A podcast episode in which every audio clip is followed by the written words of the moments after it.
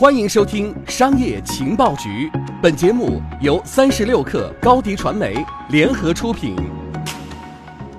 本文来自三十六克记者杜倩。在经历了三年的低迷后，啤酒巨头们在二零一七年上半年重回增长。随着人口红利消失，年轻人更偏爱有品质的酒类。二零一四年，中国啤酒行业从顶峰期迅速陷入低谷，曾经霸占了超市啤酒柜的各大品牌都遭受不同程度的营收下滑。但二零一七年上半年，啤酒喝不动的现象似乎有所缓解，包括青岛、华润、燕京在内的几大啤酒巨头都实现了营收和利润的双增长，与方便面的发展路径极为类似。在意识到中国巨大的人口红利后，啤酒品牌们从低端产品切入中国市场，迅速抢占工人、普通居民和年轻人消费群体。二零一四年，中国啤酒行业达到顶峰，产销量占到全球啤酒市场的四分之一。但随着中国社会结构发生变化，在消费升级的趋势、健康饮食的潮流下，啤酒行业遭遇与方便面一样的滑铁卢，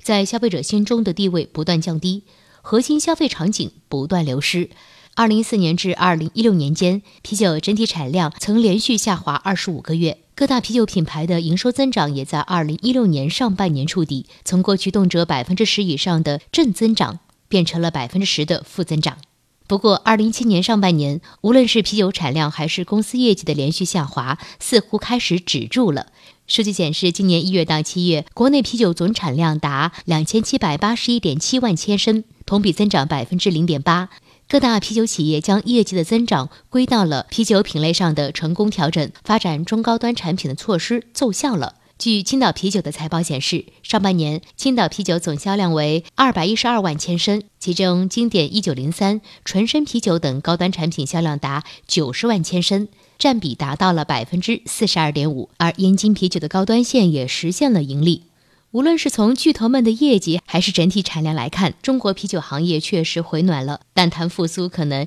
仍为时尚早。啤酒企业与方便面行业下滑的最重要原因，就是曾经核心的消费场景流失。啤酒企业们多年来一直专心开拓廉价市场份额，导致啤酒最常出现的场景是在火车上、工地上、务工人员的宿舍内和街边的小餐馆内，而鲜少出现在商务或宴请的餐桌上。二十多年以来，中国城市化进程不断提速，消费者收入水平提高，开始对品质有更高的要求，消费场景逐渐多元化。过去街边撸串、务工的场景已大大减少，廉价啤酒的寡淡口味已经满足不了对品质的需求，也满足不了消费者在不同消费场景消费的需求。但中国啤酒企业们却未及时的调整，还依旧守着廉价啤酒。不仅无法扩展新的消费人群，也导致过去核心消费场景和群体流失。啤酒消费的主力年轻群体开始转向其他酒精代替品。年轻人会在家中、酒吧、KTV 等场所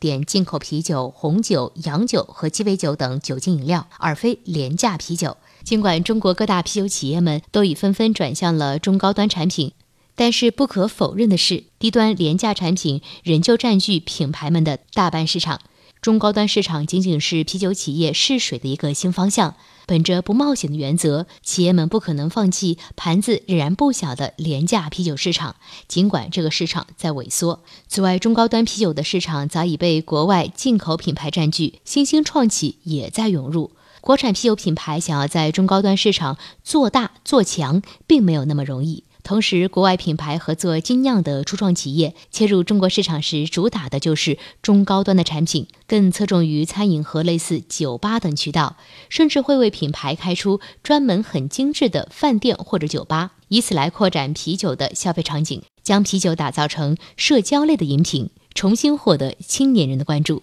对于国内品牌来说，仅仅推出几款中高端产品是不够的。要知道，消费升级并不是越贵越好。驱动中高端啤酒成为潮流趋势的，并不是因为价格高，而是这背后的消费人群、消费场景和消费习惯的变化。新生代八五后、九零后逐渐成为消费中坚力量，他们更喜欢个性化、场景化的消费形态，注重体验、品质认同感强。啤酒真的不一定非要和烤串一起出现在地摊上，也可以出现在咖啡馆、KTV 等等消费场景。国产品牌不应当仅弥补中高端产品的缺位，更应该想办法将啤酒扩展到更多的消费场景，摆脱原有的商超廉价的形象。在方便面的消费升级中，我们看到了企业在讲一个有关家庭场景的故事，但是国内传统啤酒企业们还没有讲出一个有关中高端啤酒加社交的小资故事。